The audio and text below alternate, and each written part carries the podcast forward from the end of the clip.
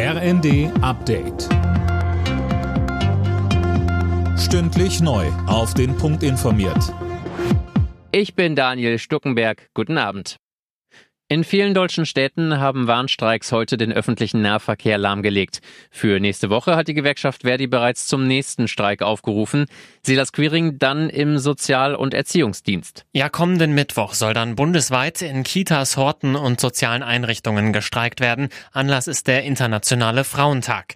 Die Streiks heute haben Busse und Bahnen in insgesamt acht Bundesländern stillstehen lassen. Hintergrund ist hier der Tarifstreit im öffentlichen Dienst. Ebenfalls auf der Straße waren die Klima Klimaaktivisten von Fridays for Future. Sie marschierten erneut zum globalen Klimastreik. Eigentlich sollten die EU-Staaten in der kommenden Woche das Aus für Verbrennerautos ab 2035 beschließen.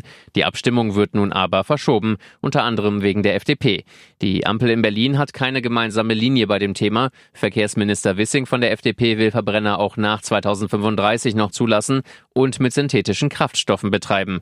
Ohne die deutsche Zustimmung wäre die Abstimmung in Brüssel gescheitert. Jetzt wird nach einem Kompromiss gesucht.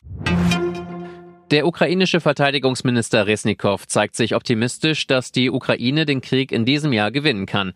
Ich sehe die Situation auf dem Schlachtfeld und ich sehe wirklich, dass es eine Chance gibt, sagte er der Bild-Zeitung. Verhandlungen mit Russland lehnt die Ukraine weiter ab.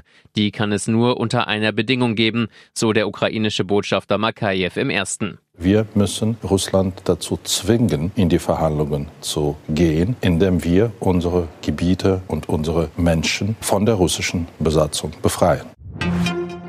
Der zweite gegen den vierten. In der Fußball-Bundesliga empfängt Borussia Dortmund heute RB Leipzig. Die Dortmunder sind momentan punktgleich mit den Bayern. Zumindest für eine Nacht wäre der Sprung an die Tabellenspitze möglich. Anstoß ist um 20.30 Uhr. Alle Nachrichten auf rnd.de